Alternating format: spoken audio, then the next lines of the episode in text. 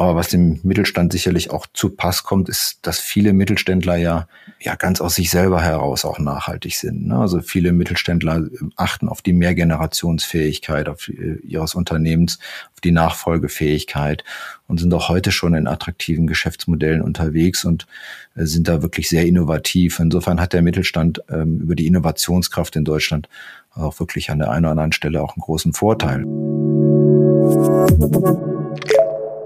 Hallo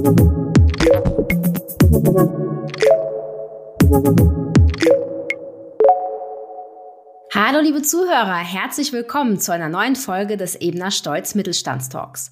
Mein Name ist Julia Schmidt, ich bin Redakteurin bei FAZ Business Media. Wir sprechen heute über das Thema Nachhaltigkeit, natürlich im Mittelstand. Und ganz konkret geht es um Corporate Social Responsibility, kurz CSR.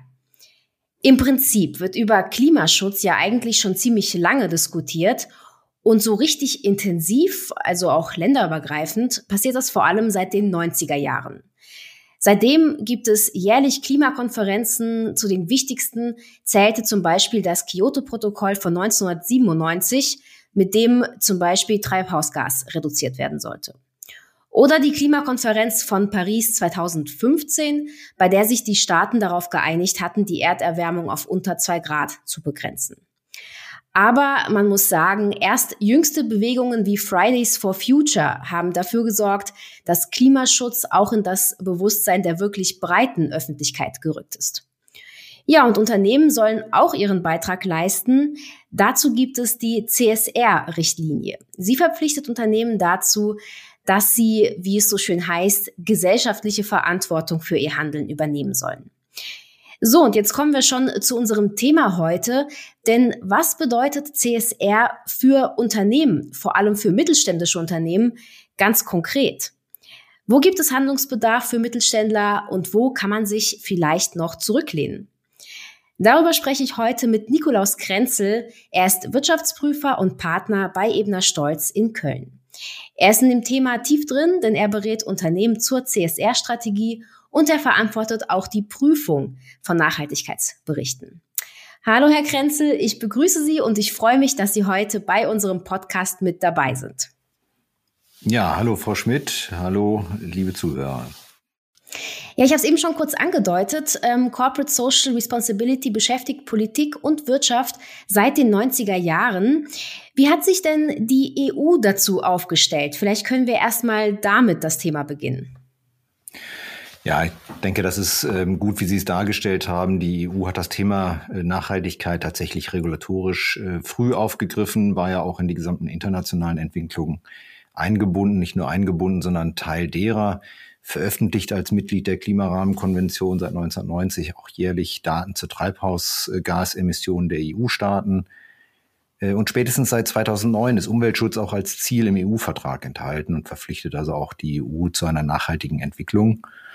Äh, und zur gleichen Zeit sind beispielsweise auch die CO2-Flottenwerte, äh, Flottengrenzwerte entstanden, die ja seither regelmäßig verschärft worden sind. Ähm, Im Hinblick auf unser Thema jetzt heute, Stichwort Corporate äh, Social Responsibility, da ist die EU ehrlich gesagt lange einen Weg gegangen über das, äh, das was wir heute rechtspolitisch als sogenanntes Nudging äh, wohl nennen würden, also ein Lenken in eine nachhaltige Richtung ohne Geh- oder Verbote.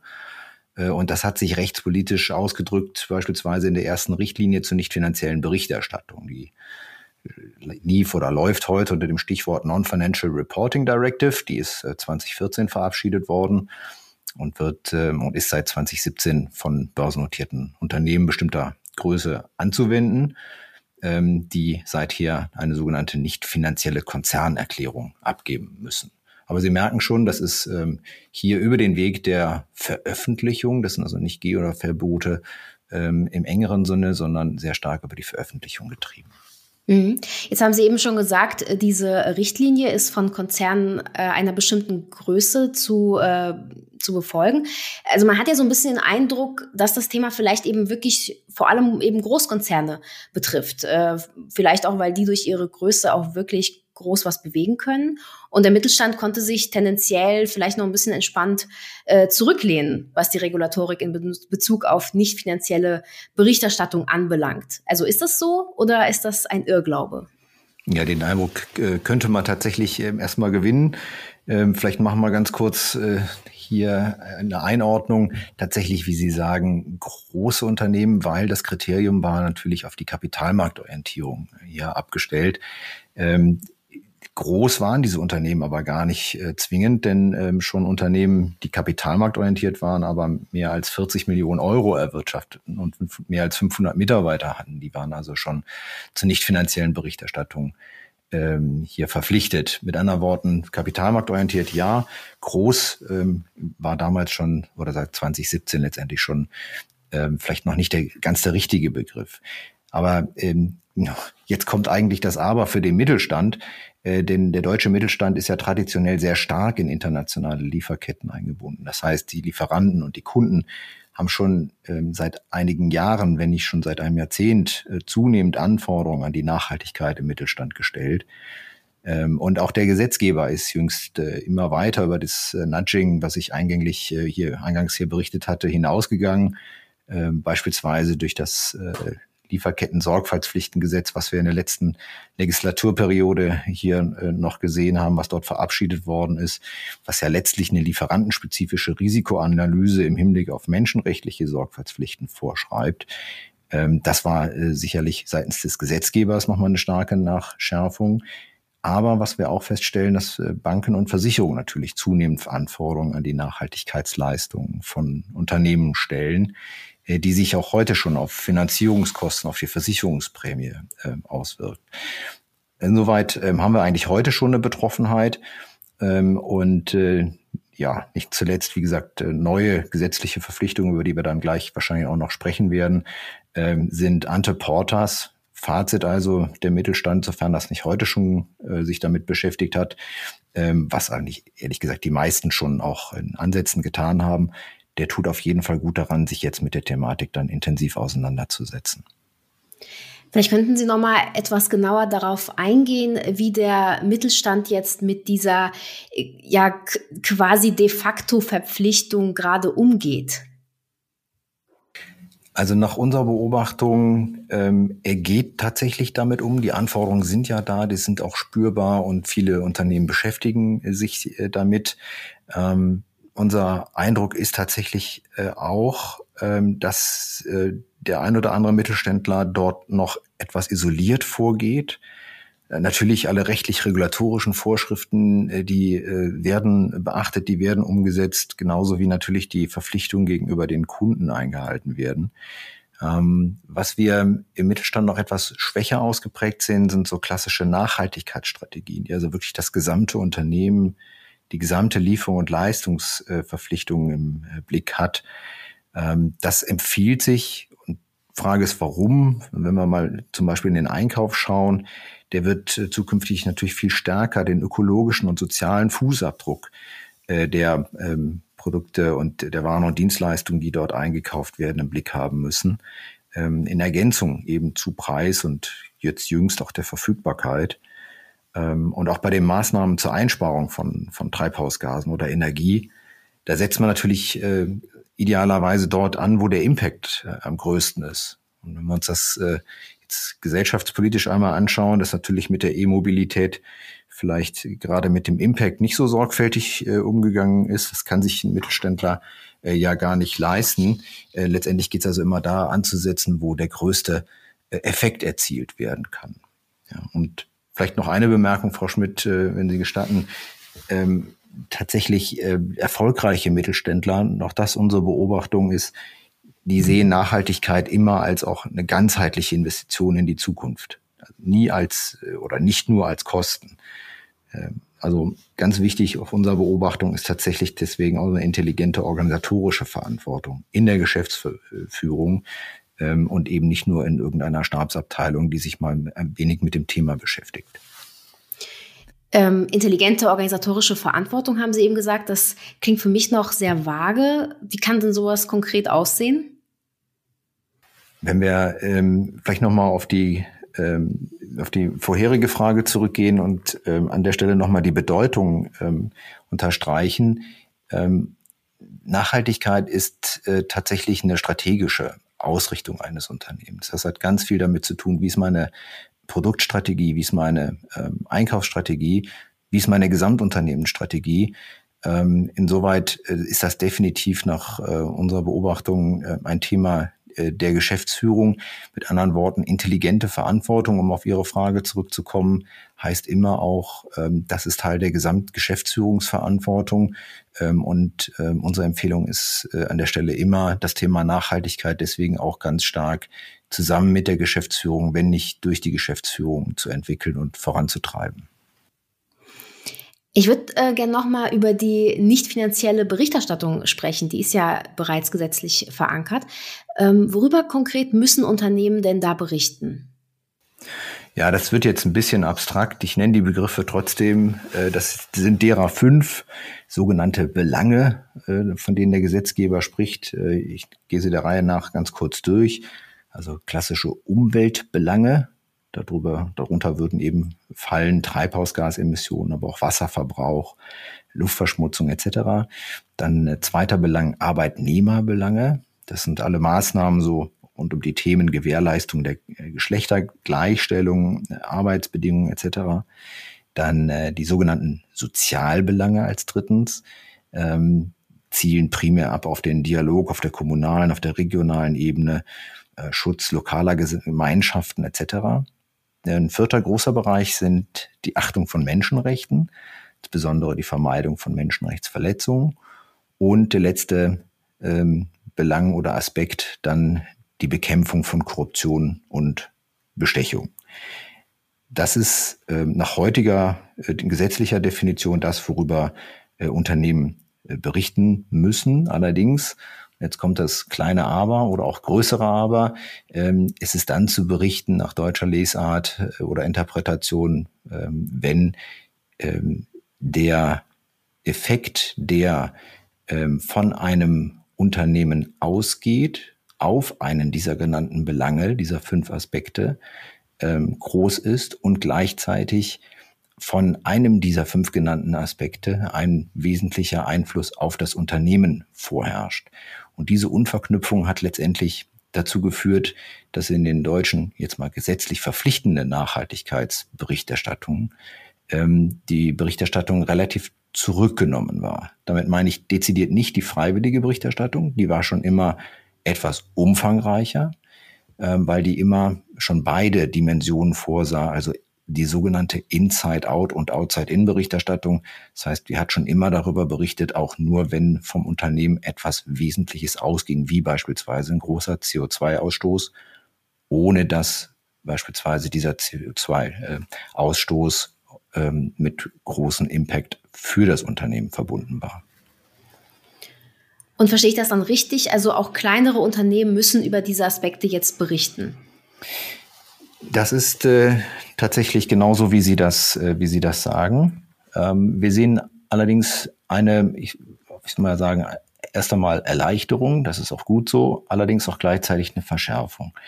Ähm, Erleichterung deswegen, weil wir werden eine Standardisierung sehen, äh, denn die Politik, aber natürlich auch der Kapitalmarkt, Banken, Versicherungen, die haben erkannt, äh, dass der Umfang der gesetzlichen Pflichterstattung, äh, Pflichtberichterstattung, dass der einerseits viel zu vage definiert war und andererseits auch nicht ausreichend war, um den ökologischen und sozialen Fußabdruck von Unternehmen wirklich zu beurteilen.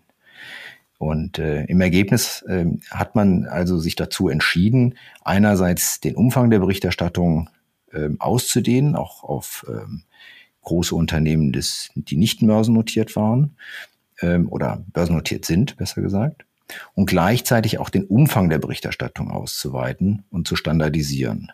Und das ist letztendlich das, was äh, die EU jetzt auch mit dem Green Deal sich nochmal zum Ziel gesetzt hat, äh, Europa bis 2045, 2050 wirklich äh, klimaneutral, zu einem klimaneutralen Kontinent zu machen. dazu soll eben diese besagte Standardisierung gelten, dienen.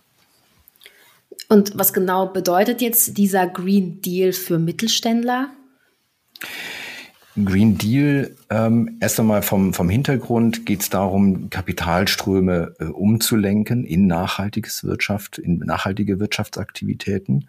Und das setzte erst einmal voraus, dass man eine Definition äh, findet für nachhaltige Wirtschaftstätigkeiten. Das merken Sie jetzt gerade an der äh, politischen Diskussion rund um die Frage, ist äh, Atomkraft nachhaltig? Ist das grün? Ja, nein. Äh, das regelt letztendlich die EU-Taxonomie-Verordnung mit ihren sogenannten delegierten Rechtsakten. Dort wird dann jeweils festgelegt, welche Wirtschaftsaktivität ist denn zukünftig noch grün, um letztendlich Banken und Versicherungen einen Hinweis zu geben, das ist eine äh, Aktivität, da kannst du beruhigt äh, hinein investieren oder auch, das ist keine nachhaltige oder grüne ähm, Aktivität mehr. Das ist also der eine ähm, Aspekt. Und der zweite ist jetzt für den Mittelstand besonders relevant, der ähm, Entwurf der sogenannten EU Corporate Sustainability Reporting Directive. Das ist also quasi Nachhaltigkeitsberichterstattung Teil 2, sagen wir mal etwas vereinfacht. Das, was wir bisher gesehen haben mit der ähm, CSR-Richtlinie, das wird jetzt ausgedehnt auch auf den äh, Mittelstand. Und die fordert eben ähm, einerseits neben den Standardangaben, über die ich gerade schon berichtet habe, ähm, insbesondere dann darzustellen, wie beispielsweise die Geschäftsstrategie und die Nachhalt Nachhaltigkeitsstrategie, ähm, wie das miteinander übereingeht und wie ein Unternehmen ganz konkret den Übergang zur Klimaneutralität äh, des Unternehmens darstellen ähm, kann. Das ist ähm, tatsächlich eine ähm, große Aufgabe für den Mittelstand, zumal, und das ist äh, wieder nochmal den Bogen zurückgespannt zu den vorherigen Ausführungen. Es ist über beides zu berichten. Dort, wo Risiken auf ein Unternehmen einströmen, aber auch darüber, wenn Risiken von einem Unternehmen auf die Umwelt ausgehen, diese sogenannte Inside-Out-Risiken. Und äh, dazu entwickelt die EU aktuell ähm, einen eigenständigen Katalog, eine Berichterstattungsstandards. Ich nenne das mal das HGB für Nachhaltigkeitsberichterstattung. Die ist dann letztendlich ab 2023 ähm, für die Berichterstattung im Lagebericht der Unternehmen verpflichtend. Vielleicht können Sie ein bisschen äh, berichten, was Sie von Ihren Kunden zu dem Thema hören. Das würde mich mal interessieren. Also zum Beispiel diese Taxonomie. Wie schwierig oder einfach ist es da vielleicht, ähm, die Anforderungen zu erfüllen?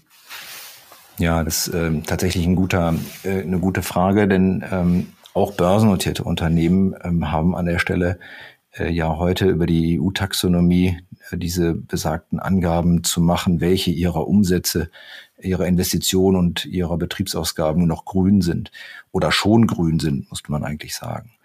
Ähm, und diese Klassifikation, die ist tatsächlich nicht ganz trivial, weil ähm, jetzt mal rein zeitlich die Unternehmen zu einem Zeitpunkt, nämlich jetzt über das Geschäftsjahr 2021 berichten müssen, wo die gesamten ähm, rechtlichen Normen, die sogenannten delegierten Rechtsakte, ähm, zum Teil noch nicht ähm, oder nicht in ähm, verabschiedeter Form, ähm, finalisierter Form wirklich vorlagen.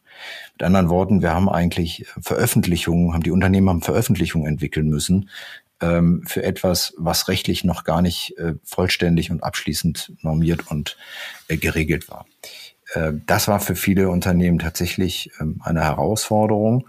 Ähm, und ähm, diese Herausforderung ist auch noch nicht ganz am Ende, denn die, ähm, diese Taxonomie ist derzeit entwickelt für zwei der EU-Umweltziele. Es folgen noch weitere vier Umweltziele, die dann auch noch zu definieren sind. Und erst wenn ähm, die Klassifikation für alle sechs Umweltziele der EU vorliegen, kann ein Unternehmen wirklich abschließend beurteilen, habe ich eine grüne Wirtschaftsaktivität, bin ich eine weiter finanzierbare und investierbare, ein gutes Investment sozusagen, ähm, oder ähm, bin ich eigentlich nicht erfasst von dieser EU-Taxonomie und kann somit mich nicht als grün oder nachhaltig hier besonders hervortun.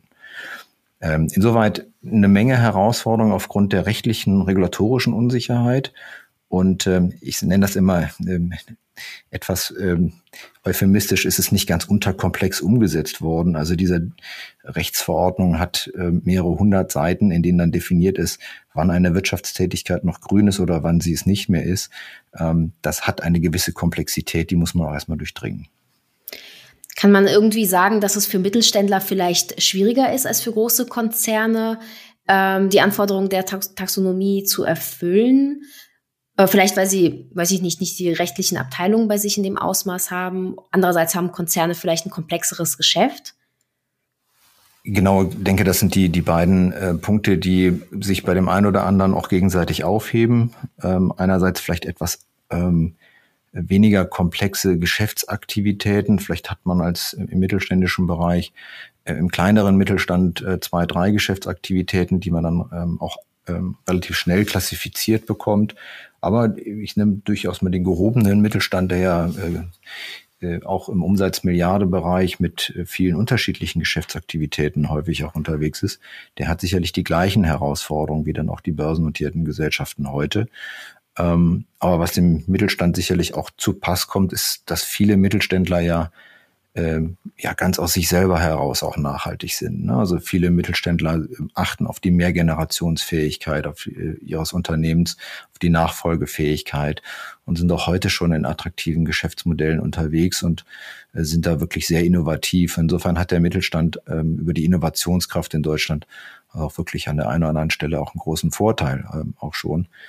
Aber den anderen Punkt haben Sie auch schon gesagt. Der hat auch nicht in jedem Fall die ähm, eigenen Ressourcen, ähm, die Fachabteilung in, in, der Tiefe, die da jetzt ähm, ja, neu gefordert sind. Hätten Sie ein paar Tipps für Mittelständler, wie sie sich äh, wappnen für die CSR-Direktive ab 2023? Ich würde in jedem Fall ähm, mich jetzt erstmal den, den ähm, rechtlich-regulatorisch nahestehenden Themen äh, widmen, die ähm, jetzt schon klar sind in ihrer Auswirkung. Das betrifft äh, insbesondere das Thema Sorgfaltspflichten in der, in der Lieferkette.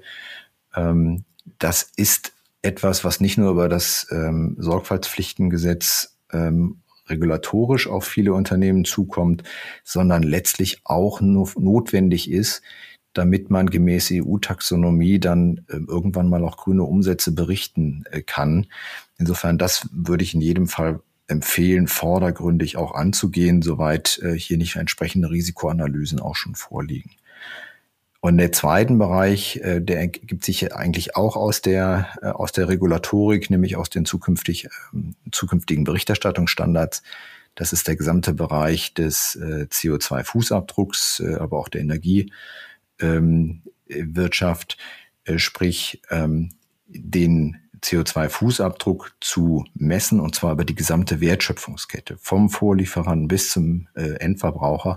Das verlangt nämlich ganz neue Informationen, äh, die dazu führen, äh, dass man letztlich auch die IT-Systeme und Prozesse im Unternehmen nochmal anpassen muss. Äh, denn anders äh, kommt man nicht an diese Informationen über Scope-3-Emissionen, äh, die ähm, entsprechend konsolidiert und auch prüffähig gemacht werden müssen. Also das sind so zwei, ich sag mal, äh, sofort Maßnahmen, die wir in jedem Fall, ähm, die ich in jedem Fall raten würde. Ähm, dann aber, wenn ein bisschen größer gedacht, ähm, tatsächlich das Thema Impact-Analyse. Und damit meine ich jetzt mal ganz untechnisch gesprochen, dass man sich einmal von oben auf äh, das Unternehmen anschaut, äh, wo äh, ist mein Unternehmen ganz konkret von ökologischen, von sozialen Maßnahmen betroffen und worüber muss ich eigentlich zukünftig berichten ähm, und das letztendlich dann auch in der Unternehmensstrategie wirklich dann verankern zu können. Ich hatte vorhin schon mal berichtet, das Thema, wo ist eigentlich der Impact am größten? Wenn ich eine Maßnahme starte, wo kann ich am meisten ähm, Impact gewinnen? Wo kann ich am meisten ähm, positiven Einfluss gewinnen auf die Nachhaltigkeit meines Unternehmens. Und das ist eben dieser Blick von oben, den wir auf jeden Fall einmal raten, ähm, um äh, die Strategie des Unternehmens dann auch nochmal gegebenenfalls nachzujustieren. Was Sie jetzt gesagt haben, ähm, klingt schon so ein bisschen ja nur nach Pflicht, Mehraufwand, Kosten, Zeitaufwand. Ne? Also erstmal nach Nachteilen, sage ich jetzt mal. Gibt es denn auch äh, Vorteile? Also gibt es einen Mehrwert äh, für einen Mittelständler, wenn er sich jetzt ähm, frühzeitig mit dem Thema auseinandersetzt? Definitiv. Also ich will das auf jeden Fall im Verankern, auch in den Bereichen. Es sichert nicht nur die Wettbewerbsfähigkeit, weil natürlich ähm, über die Einbindung in die, in die Wertschöpfungsketten alle Unternehmen davon betroffen sind. Es ist definitiv auch ein Innovationstreiber überall dort, wo jetzt bestimmte Maßnahmen getätigt werden, äh, tätigt man die ja im Prinzip immer ähm, in die, da, mit dem, mit dem Ziel, nicht nur eine Regulatorik umzusetzen, sondern nachher auch besser zu sein als vorher. Und ähm, das sind für viele Unternehmen, die sich ähm, sehr konstruktiv mit dem Thema Nachhaltigkeit auseinandersetzen, äh, auf jeden Fall auch Innovationstreiber. Aber wenn wir es uns aus der klassischen Betriebswirtschaftslehre anschauen, dann hat das in jedem Fall auch was mit Reputation zu tun. Reputation äh, nicht nur im Hinblick auf die, auf die Kunden, äh, sondern auch ähm, Reputation im Hinblick auf die Belegschaft äh, als Image, als Arbeitgeber. Ähm, und dann, wir hatten es eingangs, ähm, das Thema der Finanzierungskosten, aber natürlich auch äh, der Förderungen. Ähm, die EU hat ja ein Füllhorn von Programmen aufgelegt und nicht nur die EU, sondern auch die äh, Bundesregierung und entsprechende KfW-Programme, äh, wo auch Anpassungsleistungen im Hinblick zu mehr Nachhaltigkeit äh, wirklich äh, subventioniert wird.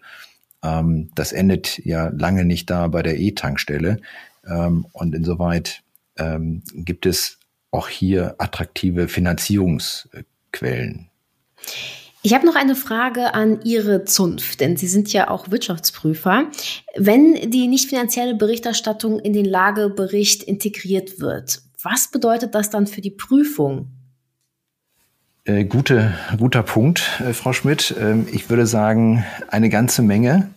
Äh, vielleicht sollten wir vorweg für unsere Zuhörer sagen, was wird dann dort zu prüfen sein? Also Gegenstand wird erst einmal die Nachhaltigkeitsleistung, die Nachhaltigkeitsberichterstattung nach diesen neuen EU-Berichterstattungsstandards sein. Die Prüfung wird am Anfang erst einmal eine sogenannte Prüfung mit begrenzter Sicherheit sein. Ähm, allerdings ist das ähm, nicht das Ende der Fahnenstange, sondern die Prüfung mit hinreichender Sicherheit, also wirklicher ähm, eine wirkliche harte Prüfung, möchte ich mal sagen, die steht ante portas und ist auch schon im äh, entsprechenden Entwurf angelegt. Ähm, was bedeutet das für uns? Ähm, ich komme nochmal von der Strategie. Äh, die Machbarkeit der CSR-Strategie, die äh, rückt hier sehr stark in den Fokus. Ähm, also kann ein Unternehmen ähm, auf diesem Wege, den es eingeschlagen hat, so klimaneutral werden, ähm, wie es im Lagebericht beschreibt, wird eine der Fragestellungen sein. Ähm, das bedeutet letztendlich, wir bekommen einen viel stärkeren Zukunftsbezug der Angaben selber. Also Nachhaltigkeitsangaben sind häufig mit einem ganz großen Zukunftsbezug, ähm, während die Abschlussprüfung ja bislang äh, sehr starken Vergangenheitsbezug hatte und vielleicht im Risiko- und Prognosebericht einen einjährigen Prognosezeitraum, aber eben nicht solche fünf- oder zehnjährigen Prognosezeiträume, wie wir sie jetzt sehen über die Beurteilung von Lifecycle Assessments ähm, oder äh, entsprechenden CAPEX-Plänen. Ähm, mit anderen Worten, viel stärkerer Zukunftsbezug, damit immer verbunden äh, größere Ermessensspielräume. Und das bedeutet letztendlich aber auch nochmal ganz andere Fachkenntnisse. Fachkenntnisse über ökologische Aspekte, über soziale Aspekte, ähm, und wenn ich das damit dann äh, zusammenfasse, dann bedeutet das letztendlich äh, für die Abschlussprüfung, aber auch für die Aus- und Fortbildung der Mitarbeiter in den nächsten Jahren einen ganz großen Schwung, den wir da noch vor uns haben. Äh, denn eins muss klar sein, äh, die Glaubwürdigkeit der Wirtschaftsprüfer, die ist ähm, bei der Prüfung finanzieller Abschlüsse schon immer wieder in der Kritik. Äh, und zukünftig haben wir mit der ähm, äh, nicht finanziellen Berichterstattung eben nicht nur die finanzielle Stabilität eines Unternehmens zu beurteilen, äh, sondern eben auch sowas wie Greenwashing zu verhindern. Und das verlangt tatsächlich unserer Profession wirklich einiges ab. Und äh, ich kenne auf der anderen Seite keine Profession, die sich besser dafür eignen würde, ähm, diese Glaubwürdigkeit äh, zu gewährleisten als die der Wirtschaftsprüfer, weil wir eben eine ganz tiefe und profunde Kenntnis auch ähm, der Unternehmen haben. Ja, wir sind tatsächlich schon fast am Ende unserer Zeit. Ich würde äh, zum Abschluss gern noch mal nach vorne schauen. Ähm, wir haben ja jetzt die Ampelkoalition und ja, zumindest die Grünen werden einen klaren Fokus auf Umweltschutz und Nachhaltigkeit legen. Daher meine Frage an Sie. Glauben Sie, dass es dadurch noch weitere Verschärfungen für Unternehmen geben wird? Erst einmal die globale Antwort äh, ja. ähm, im Hinblick äh, auf die Nachhaltigkeitsberichterstattung sind es tatsächlich aber auch erstmal andere Player, die hier ähm, von Rang und Namen sind. Ähm, auf der EU-Ebene ist das sicherlich das äh, sogenannte EFRAG, also European Financial Reporting Advisory Group, langer Name, kurze Wirkung, die letztendlich genau diese EU-Umweltstandards äh, zur Berichterstattung äh, gerade entwirft. Die äh, ist sicherlich ganz maßgeblich äh, für die Unternehmen zu beobachten, aber auch das ISSB, das auf internationalen Ebene ähm, eben die Umweltstandards festlegen wird.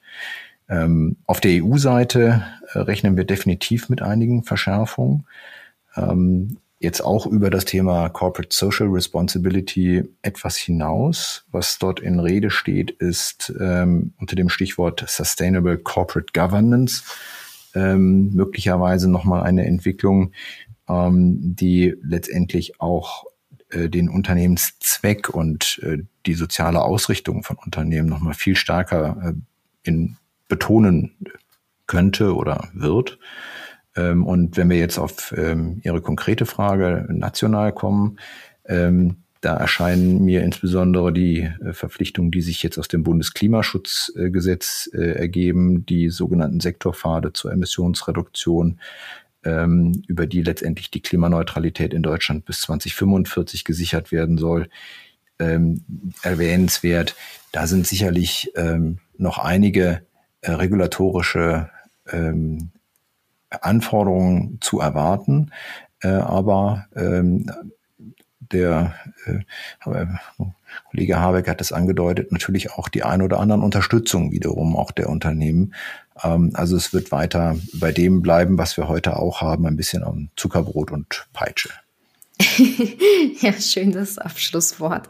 Herr Krenzel, vielen Dank, dass Sie da waren und dass Sie uns Einblicke gegeben haben. Frau Schmidt, ganz herzlichen Dank und äh, auch an unsere Zuhörer. Vielen Dank für Ihr Interesse. Ja, liebe Zuhörer, nächstes Mal sprechen wir über ein ganz anderes Thema, nämlich über die neue Weltsteuerordnung und natürlich die Folgen für den Mittelstand.